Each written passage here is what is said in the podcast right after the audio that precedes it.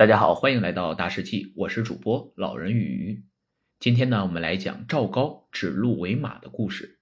秦二世胡亥登基之后，奢靡残暴的性格比他的父亲秦始皇还要厉害。他一方面让大批的工匠去修筑始皇陵，一边呢又在全国各地抓人去修阿房宫，还有大批的壮丁被派去修长城、守边关。前前后后被抓来服劳役的百姓多达好几百万人。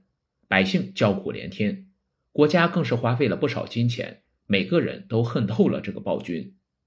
秦二世胡亥却认为自己这么做没有错，在他看来，当皇帝就是为了享乐，天下都是自己的，想玩什么就玩什么，任何东西都能得到，这才是一国之主的意义所在。公元前二零九年，秦二世继位后，便迫不及待组织了一次巡游，他想效仿秦始皇。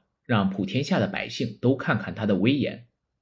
他先朝东边行进，一直走到大海附近，然后往南到达会稽郡，接着来到辽东半岛，游玩了好一阵子才回到咸阳。就这样，他还觉得意犹未尽，又征集了五万名壮丁驻守咸阳，还下令全国寻找奇珍异兽，通通进献到宫里来。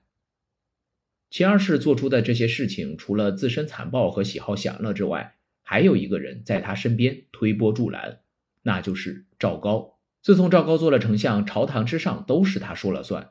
秦二世胡亥对他十分信任，恨不得把所有的事情都交给他去处理，自己好天天在后宫玩乐。赵高也巴不得胡亥这么做，他用花言巧语把胡亥骗得团团转，逐步掌握了皇帝的实权。他还把自己的亲戚和信赖的人都安插进了重要的部门。赵高觉得皇帝的位置离自己越来越近，唾手可得。他每天都在思考怎么把皇位抢过来，可是他不知道大臣们会不会拥戴自己。他想知道有多少人会站在自己这边，有多少人会极力的反对。于是他想出了一个荒唐至极的办法。赵高从外面找来了一只鹿。上早朝的时候，他牵着这只鹿走到大殿上。秦二世一看，觉得很奇怪，就问他。丞相今天为什么带一只鹿来上朝呢？赵高胸有成竹地说：“陛下，您看错了，这是一匹马，不是鹿。”秦二世大吃一惊，随即又笑着说：“丞相看错了，这是鹿，不是马。”赵高一看时机成熟了，就笑着对秦二世说：“陛下要是不相信我，不妨问问大臣们，让他们说说，这到底是鹿还是马。”说着，便面对着大臣，脸上露着笑意。大臣们明白了赵高的诡计，一些胆小怕事、阿谀奉承的人立刻说这是一匹马；一些正义的大臣却坚持说这是鹿。秦二世胡亥看看这个，又看看那个，心里很是疑惑。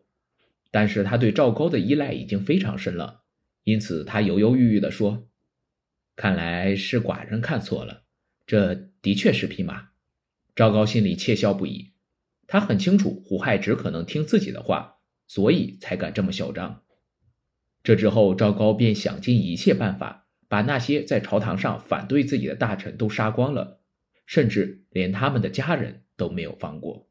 赵高仗着秦二世对自己的宠信，在朝廷之中翻云覆雨，他在无形之中助长了秦朝的暴政，因此也加速了秦王朝的灭亡。